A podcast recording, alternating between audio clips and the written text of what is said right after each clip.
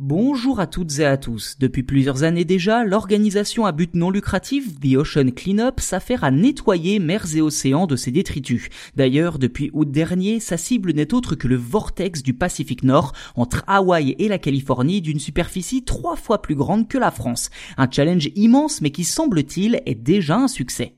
Avant de rentrer dans le détail de l'opération, c'est quoi The Ocean Cleanup? Eh bien, il s'agit tout simplement d'un projet à but non lucratif lancé en 2013 par un jeune étudiant de 18 ans en ingénierie aéronautique à l'époque, le néerlandais Boyan Slat. Le principe est simple, déployer des filets de 600 mètres de long en forme de U sur 3 mètres de profondeur afin de recueillir un maximum de déchets marins produits par l'homme. Une fois les conteneurs pleins, les ordures sont traitées puis recyclées.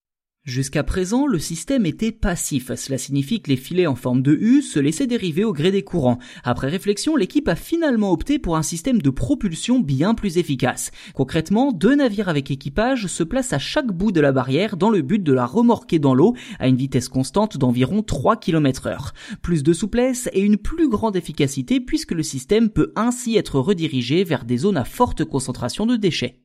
Enfin, depuis le mois d'août, ce système a été testé plus de 70 fois, dont le plus récent consistait à remplir entièrement le filet en moins de 6 semaines dans le vortex du Pacifique Nord. Et d'après l'équipe, ce dernier test fut un véritable succès, et c'est sur Twitter que le fondateur Boyan Slat a partagé la bonne nouvelle, écrivant, je cite, Tout a fonctionné, charge massive, nous essaierons de partager les images dès que possible.